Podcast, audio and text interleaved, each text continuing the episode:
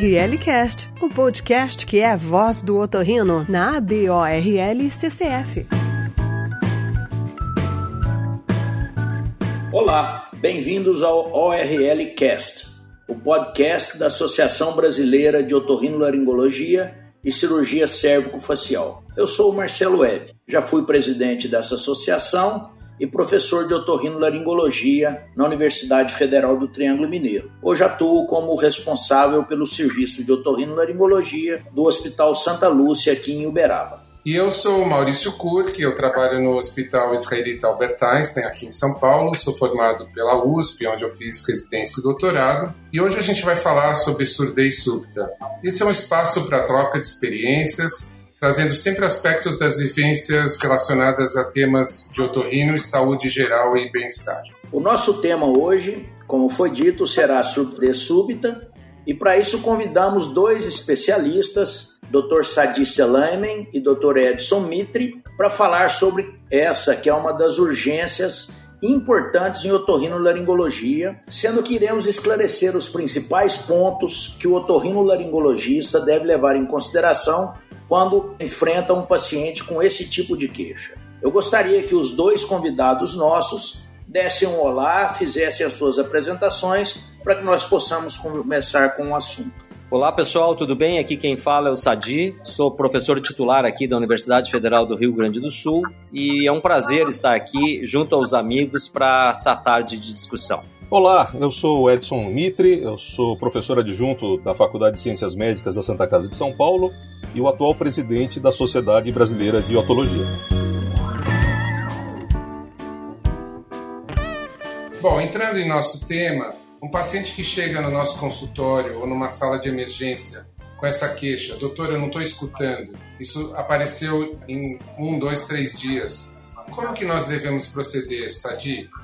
Olha, Maurício, essa é uma queixa absolutamente comum nos consultórios, na verdade. É uma emergência otológica, uma das talvez poucas emergências otológicas que nós temos. E a surdez súbita, então, ela é definida, como tu já mais ou menos falaste, com uma perda súbita, né, ou seja, em torno de, no máximo, ao longo de 72 horas, de 30 decibéis em três frequências contíguas. Claro que isso é uma definição cartesiana, eh, não necessariamente a coisa se comporta assim, mas é uma urgência otológica, porque naquelas primeiras horas do diagnóstico a gente pode ter a diferença entre um sucesso ou um fracasso terapêutico.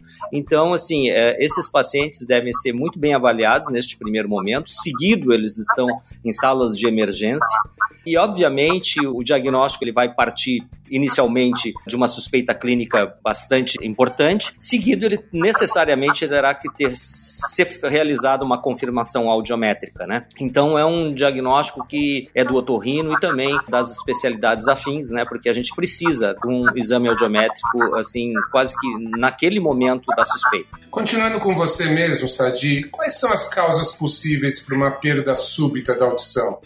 Olha, existem inúmeras causas, inúmeras causas de perda súbita, né? Mas a gente pode agrupar assim nas questões mais prevalentes. As perdas abaixo dos 50 anos, eu diria, isso é uma informação razoavelmente empírica que eu estou passando. Abaixo dos 50 anos a gente pensa bastante em, em perdas de origem viral. Acima dos 50 anos ou pacientes com comorbidades importantes, nós pensamos em causas vasculares. A gente sabe que a artéria auditiva interna ela é única, ou seja, nós não temos colaterais no ouvido, uma vez que ela obstrua um colapso circulatório dentro da orelha interna. E também existem outras causas, como perdas autoimunes, tumores e outras menos frequentes. Mas a gente conceptualmente divide entre causas vasculares virais e autoimunes, sendo que tumores, né, um schwannoma vestibular, ele se apresenta muito raramente como uma surdez súbita, eu diria que não mais do que em 5% das vezes. Num primeiro momento, nós não estamos tão preocupados assim no diagnóstico etiológico, nós estamos preocupados é na confirmação que realmente se houve a perda, e que uma vez havendo, o tratamento ele deve ser instituído de uma forma assim bastante precoce. As perdas. Mitre, Sadi falou em relação aí às causas e como é que você pode identificar, além da audiometria que ele mencionou, isso objetivamente? Existe alguma maneira de quantificar, de qualificar? Como é que você trabalha na identificação dessa surdez, desta queixa de forma objetiva?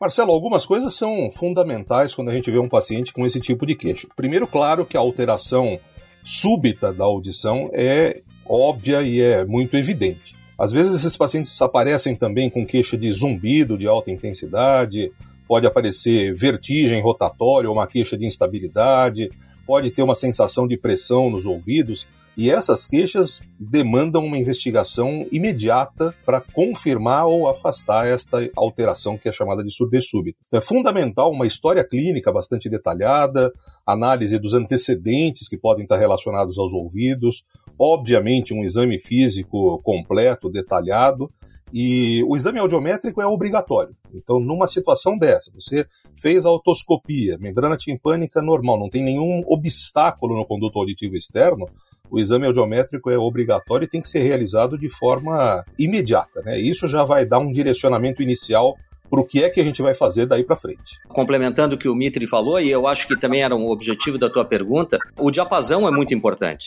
no consultório antes da audiometria, porque se eu tiver um indivíduo uma suspeita de surdez súbita, eu faço a comparação das vias aéreas, aquele ouvido tem uma diminuição, ele tem rine positivo daquele lado e o Weber lateraliza para o lado bom, é óbvio que essa perda ela é sensório neural. E por que, que eu digo isso? Porque a perda súbita em frequências graves, que não é o típico, o típico normalmente são mais nos agudos, nos graves, quando ela não é muito intensa, ela se parece muito com uma autofonia típica de perda por mudança de pressão, ou seja, pressão negativa dentro da orelha média. E não foi um, nem dois, nem meia dúzia de pacientes que eu já recebi usando vasoconstritores, associação com antistamínico, para tratamento de uma teórica disfunção tubária, quando na verdade ele tinha uma perda nos graves. O diapasão aí te salva naquele primeiro momento. Muito bem, eu ia até pedir para vocês falarem sobre o diapasão, ainda bem que você lembrou, Sadi. Continuando ainda na questão da investigação das causas, vocês acham que tem espaço para exame laboratorial, para sorologia? Eu queria ouvir a opinião dos dois. Primeiro do Sadi novamente.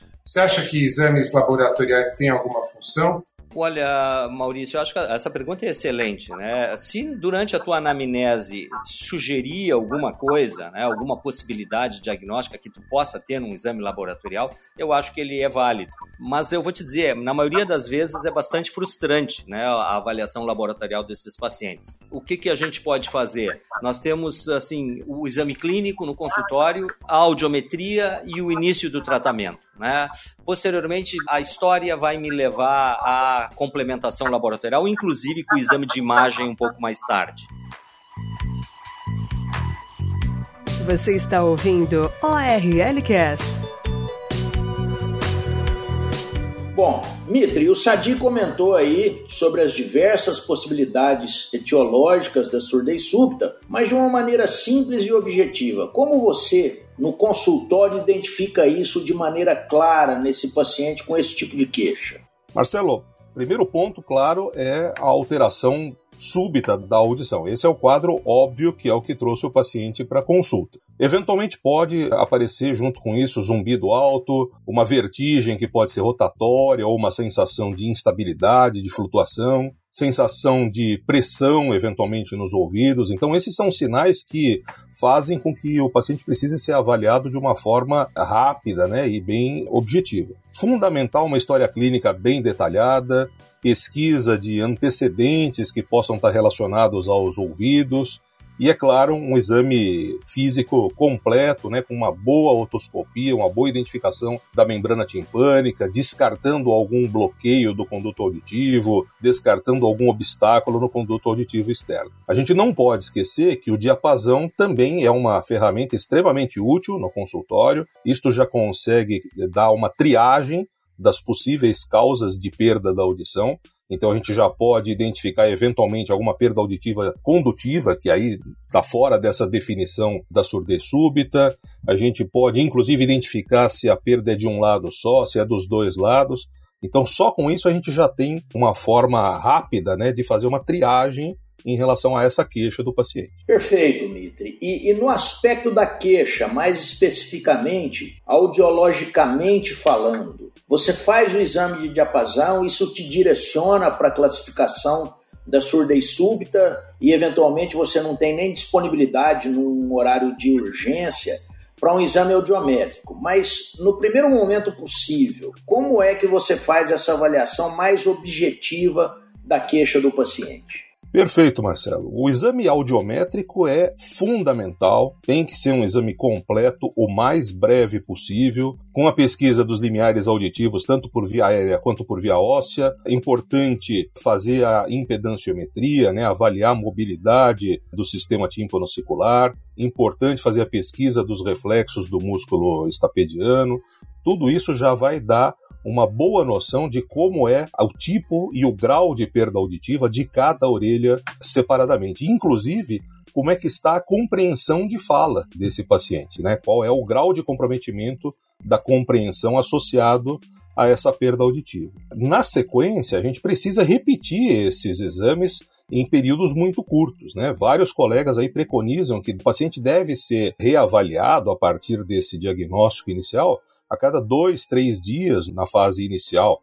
E depois, com a evolução do quadro, dá para passar para exames semanais até que ocorra uma recuperação da audição ou então uma estabilização dessa perda auditiva. Eventualmente, algum outro exame pode ser necessário para complementar. Então, além da audiometria, pode ser feito, por exemplo, uma audiometria de tronco encefálico em alguns casos especiais. Mas a, o exame audiométrico completo é o mais importante e tem que ser iniciado o mais breve possível. Eu entendo a pergunta do Marcelo também como o colega que está no seu consultório sem a disponibilidade imediata do exame audiométrico. É isso, né, Marcelo? Então, assim, aí a gente vai ter que realmente, como o Mitri falou, se guiar muito pela queixa do paciente, né? Ou seja, nós vamos ter que explorar muito essa queixa, ver realmente confirmar através do nosso próprio exame, a otoscopia, óbvio, se impõe, e o, o diapasão aí ele é absolutamente fundamental, nem já foi falado e reiterar. Uma vez confirmando com o diapasão que existe a perda, essa perda é sensório neural, mesmo que eu não tenha uma audiometria assim, vamos dizer, ah, uma sexta-feira, às 5 da tarde, a minha audiologista foi embora, bom, eu acho que isso me dá direito de iniciar o tratamento naquele momento. É bom lembrar que a surdez súbita, quanto ela mais importante, maior a possibilidade dela estar associada a outros sintomas de orelha interna, como também já foi referido aqui, que é o zumbido e a crise vertiginosa. Então, são sinais e sintomas que apontam para a orelha interna. E aí, é claro que a audiometria é fundamental, mas se ela não tiver condições de ser realizada naquele momento, eu acho que isso já habilita o tratamento mesmo na ausência deste exame. Muito bem, pessoal. Então, fizemos o diagnóstico, esse paciente tem uma perda sensório-neural, neurosensorial, não é uma perda condutiva. O que, que a gente faz? Cabe aqui pedirmos exames laboratoriais, sorologia. Eu queria ouvir dos dois convidados se eles pedem algum exame laboratorial e qual exame e qual sorologia de uma forma sucinta. Sadi, começando com você. Uma vez feito o diagnóstico, a minha primeira preocupação é iniciar o tratamento. Independente se eu vou pedir exame complementar ou não, eu inicio o tratamento. Eu não vou esperar por um resultado de um hemograma, de uma velocidade de sedimentação ou de um PCR para iniciar o meu tratamento. Eu vou iniciar uma vez realizado o diagnóstico. Anyway, é claro que dependendo e guiado pela história, a gente pode pedir e a gente pede de uma maneira mais ou menos empírica a sorologia para o STORCH, né, sífilis, toxoplasmose, herpes, citomegalovírus. A gente sabe que o vírus da cachumba na população infantil talvez seja seja um dos mais importantes no como diagnóstico etiológico da surdez súbita, e também um, alguns exames de base, como o hemograma, a glicemia e alguns testes anti de doença inflamatória inespecíficos, né? Mas não nesse primeiro momento. Nesse primeiro momento eu me ocupo mais de tratar o paciente. A menos, é claro, né? Eu já atendi pacientes com surdez súbita até bilateral, com leucemia, né? E com uma alteração grosseira no hemograma. Mas são situações muito, muito atípicas e muito raras. Mas basicamente é isso, né? O que eu faço. E você, Mitri? Eu concordo com, com o Sadi. Realmente, a prioridade, no momento que você fez uma suspeita de uma surdez súbita sensório-neural é iniciar o tratamento. Sem dúvida alguma, está certíssimo. Os guidelines da Academia Americana dizem, e vários colegas também dizem a mesma coisa, vários trabalhos dizem que os exames laboratoriais de rotina, aqueles que são habitualmente feitos aí pelo clínico, não têm grande valia na investigação da surdez súbita. De novo, a gente volta para a história, para os antecedentes, né? Então, se a gente suspeitar de um quadro viral, a gente pode pensar nas sorologias, Agora, é claro, se você tiver um paciente que tenha lá uma dislipidemia já com histórico grande, um paciente diabético que você não sabe como é que está o controle, então Nestes casos, a gente pode pensar em exames laboratoriais para fazer um controle clínico das outras comorbidades do paciente. A gente pode até ir para é, algumas coisas mais detalhadas, como, por exemplo, pesquisa do vírus varicela zoster na saliva, se você tiver suspeita de uma surdez súbita por varicela zoster. Mas isso são situações mais reservadas. Né? De uma forma geral, é iniciar o tratamento e fazer os exames naqueles pacientes que têm necessidade guiados pela história clínica e pelos antecedentes. Então quer dizer que vocês não se baseiam tanto no exame laboratorial, vocês fazem uma pesquisa, como os americanos falam, target, né, assim, direcionado à história clínica que vocês fizeram, não de uma forma já estandartizada. Você não tem uma receita de bolo para surdez súbita, eu peço isso na surdez súbita. Vocês vão pedir de acordo com o quadro clínico, é isso? Exatamente, até porque é muito frustrante essa pesquisa, né? Ou seja, são, os achados são muito pobres, de uma maneira geral. Exato. Na maioria das vezes a gente não vê nada que ajude no tratamento do paciente. ORLcast, o podcast da ABORL CCF. E, e seguindo nesse raciocínio dos exames direcionados pela história, do tratamento direcionado para vamos dizer assim, encaixar na história do paciente, existe algum exame de imagem, a ressonância ou a tomografia?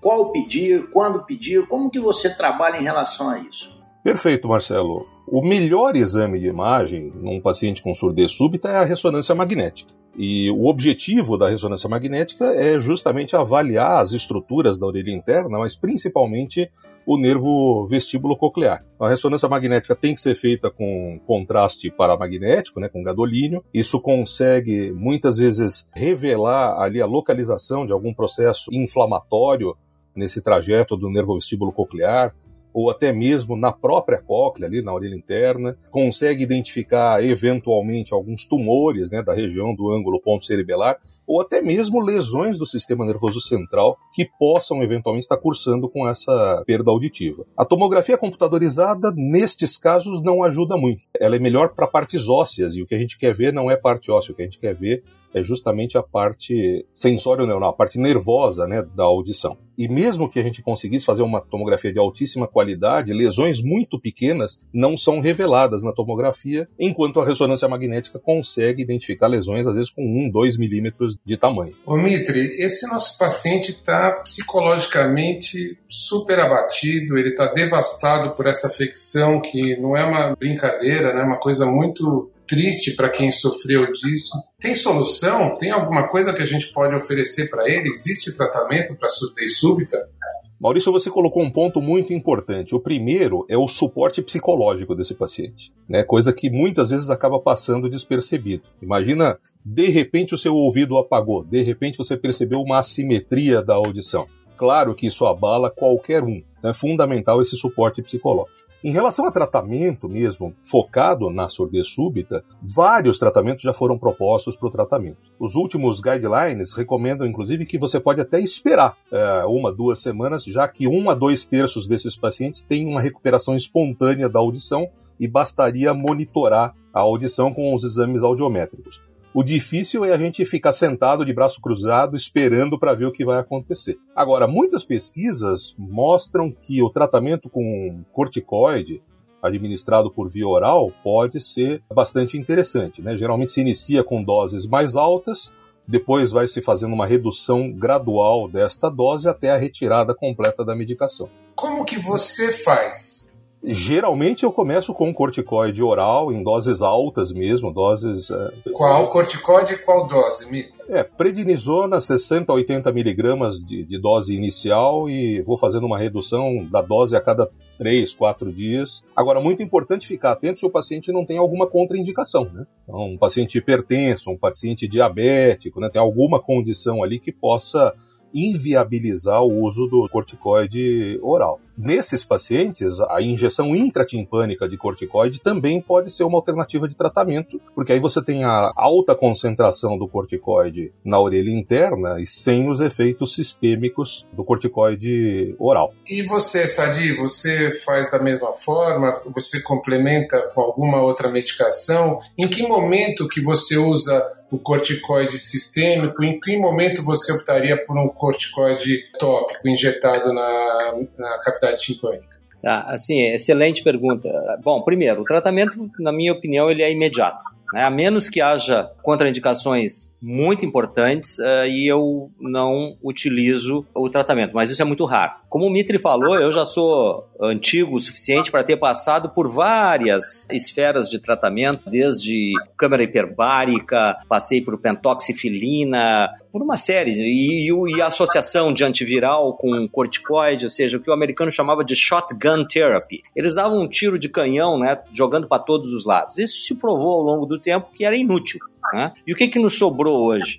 Nos sobrou realmente o uso com corticosteroides. Então eu faço a mesma coisa que o Mitre, ou seja, o paciente já sai do meu consultório com uma receita de prednisona, uma miligrama por quilo, eu uso no máximo 60 miligramas por quilo. Prefiro usar às 8 horas da manhã, dose única após o café, durante 5 dias e depois nós vamos fazendo a retirada, né, paulatina, até completar mais ou menos 10 dias. A audiometria se faz dois a três dias depois. Se esse paciente evolui bem, e normalmente a gente sabe que quanto menor a perda para início de conversa, melhor a chance dele recuperar a audição. Se a perda for nos graves, melhor a chance dele recuperar a audição. Se a perda for uh, não associada à vertigem intensa, melhor a chance dele recuperar a audição. Ou seja, então se houver uma progressão adequada, nós mantemos o corticoide via oral. Naqueles casos que depois do quinto, sétimo dia, uma perda é importante e sem recuperação com o corticóide tópico, e aí nós usamos, via de regra, como resgate, a gente chama de resgate, tentativa de resgate, o corticóide intratimpânico ela também é interessante naqueles pacientes que não pode usar corticoide sistêmico. Então a gente pode usar de uma maneira mais segura. Nesses pacientes diabéticos severo, no paciente com uma úlcera importante, bom, a gente fala com os nossos colegas, normalmente eles nos dão uma liberadinha por alguns dias e a gente está ali aplicando o uso da medicação, que aliás é a nossa única alternativa, nós não temos outra, né? Ô Sadi, eu acho que você está certo nisso também. A gente sempre que possível, a gente começa com, com corticoide oral, e isso é a imensa maioria dos pacientes que têm surdez súbita. A corticoterapia intratimpânica, a injeção intratimpânica de corticosteroide, é, acaba sendo reservado como resgate mesmo. Então, aquele paciente que é, fez o tratamento com corticoide, uma, duas semanas, não melhorou, até duas semanas, não houve nenhuma melhora, esse é o que a gente tem indicação, via de regra, para corticoterapia intratimpânica. Os antivirais né, foram preconizados aí por muito tempo e realmente não, não tem nenhuma evidência de que traga alguma melhora, é, uma perspectiva de melhora em relação à, à audição. Mas ainda assim, alguns colegas, quando têm alguma forte evidência de uma etiologia viral, acabam prescrevendo em associação com o corticosteroide. Da mesma forma que câmara hiperbárica, né? Também tem alguns colegas aí que acabam indicando é, em algumas situações. Mas o que é evidência mesmo de que pode trazer uma melhora é o corticoide, inicialmente por via oral e eventualmente o resgate com o intratimpânico.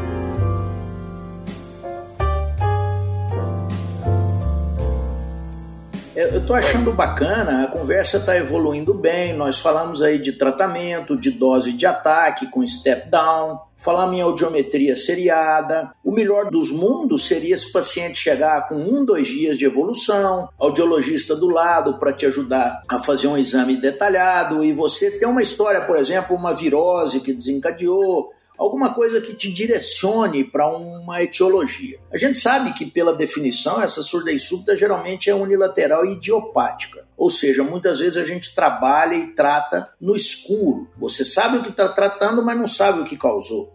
Tanto é que o Sadi mencionou bem, você mencionou, algumas coisas foram muito utilizadas, hoje mais em desuso, câmera hiperbárica, é, agente hemorreológico como a pentoxifilina, antivirais e assim por diante. Mas em termos claros, qual é o marcador temporal ou qual é o marcador funcional que se usa? Ou seja, você tem um tempo definido para usar o corticoide, você tem um tempo definido para usar o corticoide baseado nas suas audiometrias seriadas.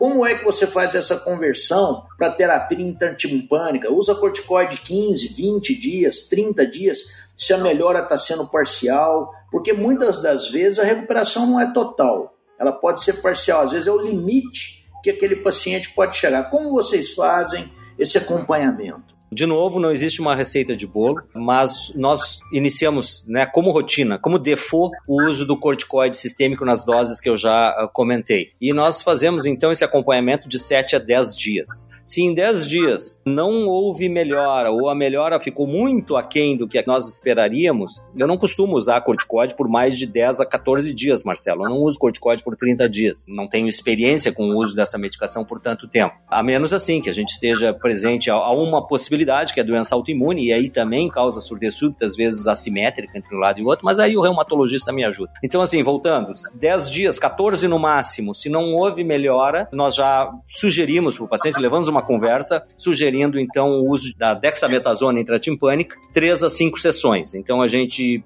inicia normalmente do décimo ao décimo quarto dia, na ausência de uma resposta efetiva com a terapia via oral. Mitre, dose, como é que vocês aplicam, como é feito o tamponamento, se é necessária anestesia? É isso mesmo, Marcelo. Complementando o que o Sadi falou, a gente inicia com corticoide oral por até duas semanas. Se em duas semanas a gente não percebe uma melhora razoável, pelo menos, da audição, aí existe a sugestão para o paciente do corticoide intratimpânico. O que a gente aplica é uma dose de 24 miligramas em cada aplicação, só que tem todo um cuidado para a aplicação, né? O paciente tem que ficar deitado ali por 20, 30 minutos depois da aplicação. Muitas vezes fazendo uma, uma anestesia tópica ali na membrana timpânica é o suficiente.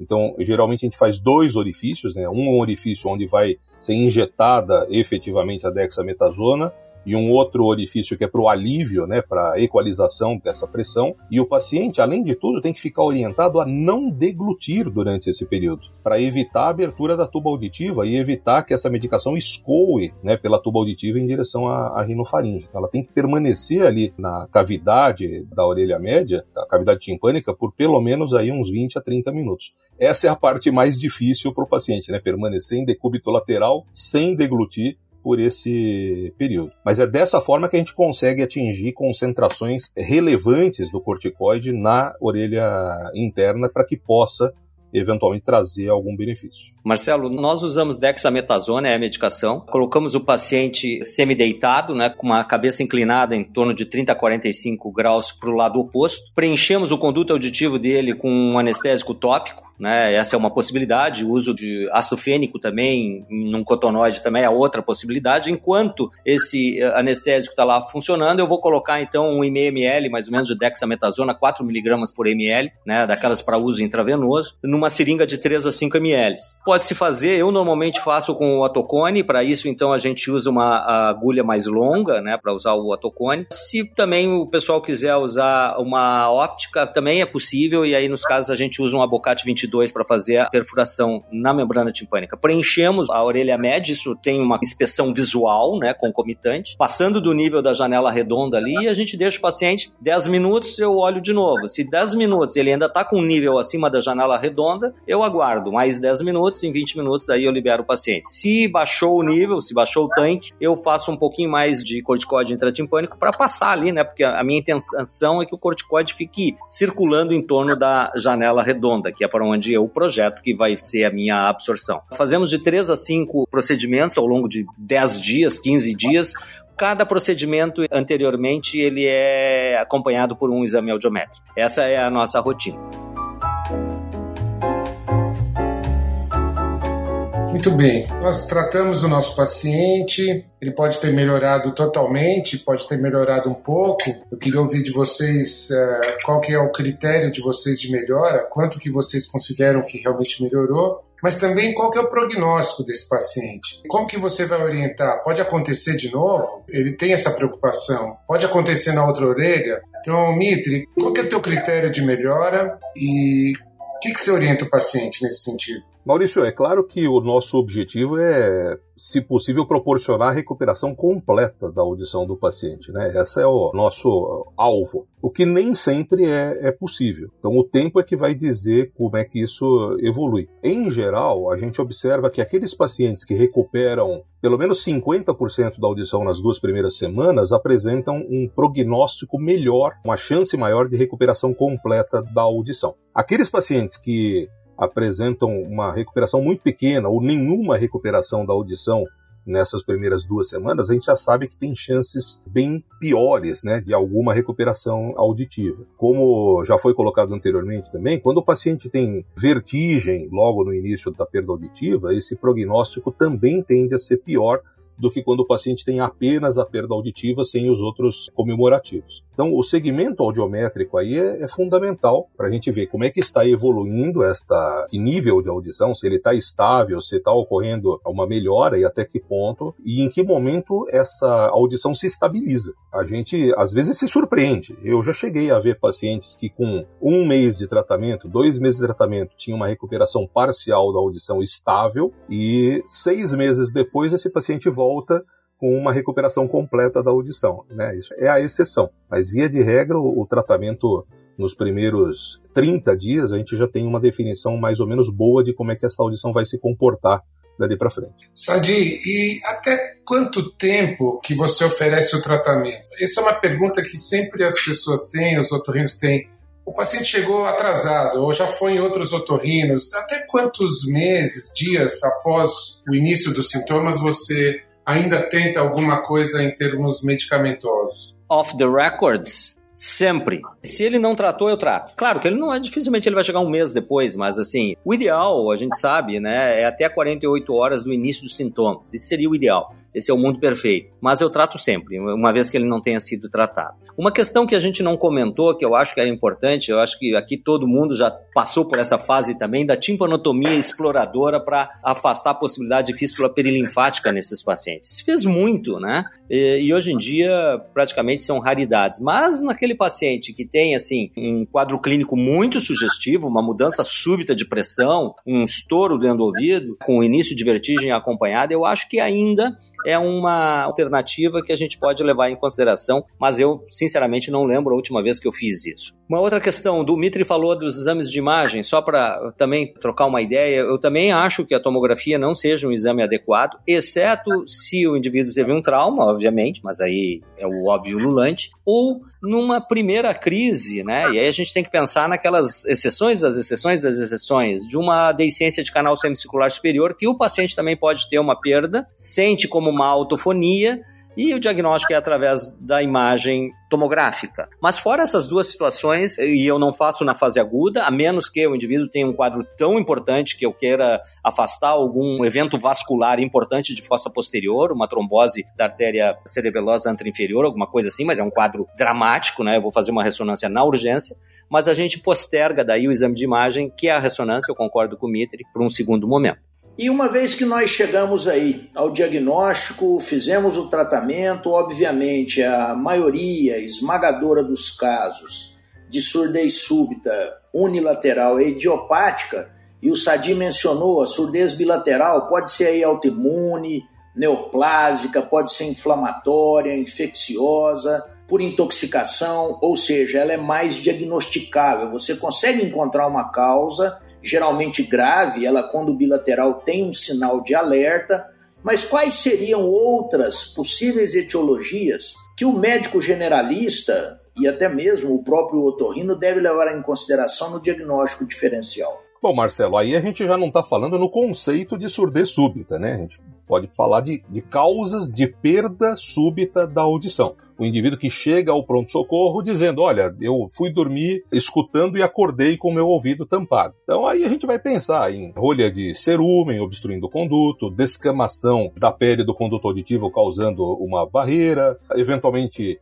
algum corpo estranho em, em, criança, por exemplo, pode ser uma, uma situação. Os quadros de otite média serosa ou secretora, né, aquele acúmulo de muco na orelha média como consequência de um quadro gripal, de um resfriado, uma congestão nasal. Aquele indivíduo que tem uma disfunção da tuba auditiva, alguns pacientes né, referem que quando terminam viagem de audição, o ouvido fica lá entupido imediatamente. Então, essas são situações que a gente pode pensar. Mas uh, se a gente voltar lá para o começo da nossa conversa, com um diapasão para o otorrino, isso fica muito fácil, né? Com otorrino e otoscópio fica muito fácil de identificar. Para o generalista, se tiver alguma dúvida, a melhor recomendação que a gente pode dar é encaminhe o mais breve possível para uma avaliação do otorrinolaringologista, né, que vai conseguir fazer a avaliação correta e, se necessário, instituir o tratamento mais precoce possível, que é o ponto mais importante que a gente conversou ao longo desse papo todo aqui. Bom, pessoal, muito legal. Eu não sei para quem está ouvindo se está tão legal quanto para a gente aqui, mas é, o tempo está acabando. Né? A gente vai ter que terminar por aqui. Eu queria agradecer a presença de vocês, aos nossos ouvintes. Quem quiser conhecer mais sobre a nossa sociedade, a Associação Brasileira de Otorrinolaringologia e Cirurgia Cérvico-Facial, pode entrar no site www.aborlccf.org.br. Então eu queria agradecer por participar dessa celebração científica aqui, que eu achei também muito legal, né? É sempre bom a gente conversar com os amigos sobre assuntos que a gente gosta. Resumindo o que a gente falou até agora, ou seja, a surdez súbita é uma perda súbita da audição de 30 decibéis em três frequências contíguas ao longo de três dias, 333. O diagnóstico se faz no consultório com o diapasão, ele é complementado pela audiometria, sempre que possível, naquele momento. Na dúvida, inicie o tratamento com corticoides via oral sistêmico, a gente usa prednisona, 60 miligramas no máximo, 10 dias e terapia de resgate. Tipo anatomia exploradora para situações muito específicas, pós-tapedectomia ou uma suspeita de fístula perilinfática. Os exames hematológicos ajudam muito pouco, o exame de imagem é a ressonância e é mais ou menos isso. Quando nada funcionar, a gente tem que pensar numa alternativa auditiva que poderia ser a amplificação, o uso de um cross ou uma prótese ancorada no osso. É assim, um resumão rápido e meus agradecimentos para vocês aí por esse privilégio de ter estado com vocês nesses 40 minutos. Com esse resumo do Sadi, eu quero agradecer, poder compartilhar aqui com os grandes amigos esses momentos aqui, agradecer à Associação Brasileira de Otorrinolaringologia e Cirurgia Cérvico-Facial e agradecer a todos que estão nos ouvindo. E não se esqueçam, não tente se tratar sozinho. Na dúvida, procure o seu médico otorrinolaringologista. Muito bom. Eu gostaria de agradecer a todos vocês que nos ouviram, agradecer aos nossos convidados, os amigos Mitre e o Sadi, e ao meu companheiro de longa data, o Kurk. Foi um prazer estar com vocês. Um abraço a todos.